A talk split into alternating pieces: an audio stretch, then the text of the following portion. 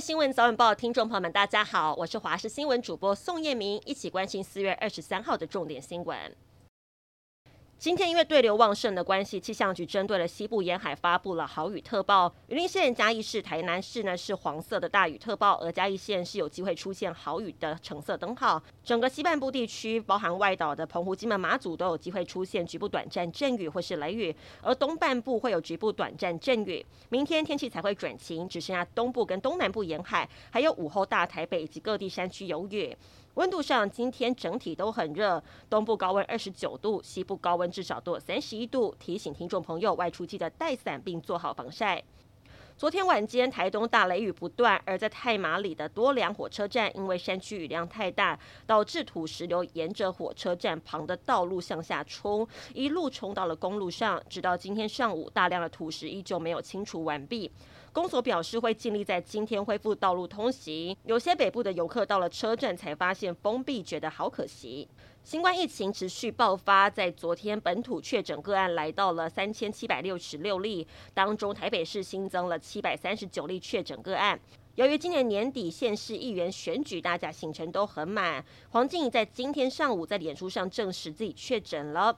他表示很难想象这一天这么快来，也很难想象什么时候才能跟大家再见面。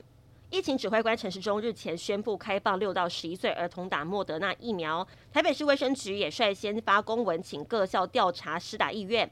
不过呢，教育局表示这项调查并非施打同意书，只是统计有意愿施打人数，下周一会知道初步的调查结果。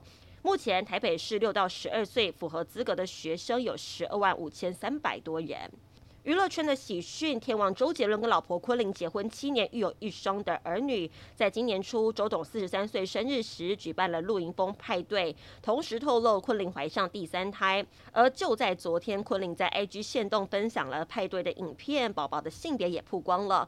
可以看到周董的女儿跟儿子在父母身旁，而昆凌跟周董呢，将黑色气球戳破，飞出了大量粉色的气球，公布第三胎怀的是女儿。同时，昆凌也用英文写下“我的公主，我好爱你”，让不少粉丝留言献上祝福。美国再发生枪击事件，首都华府一所私立大学预科学校附近，当地时间二十二号爆发了枪击案，造成四个人受伤。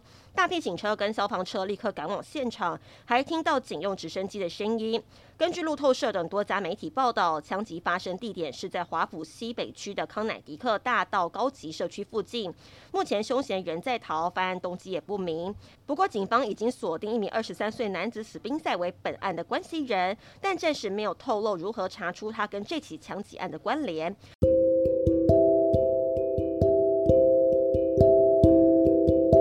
以上是这节新闻内容，非常感谢您的收听，我们再会。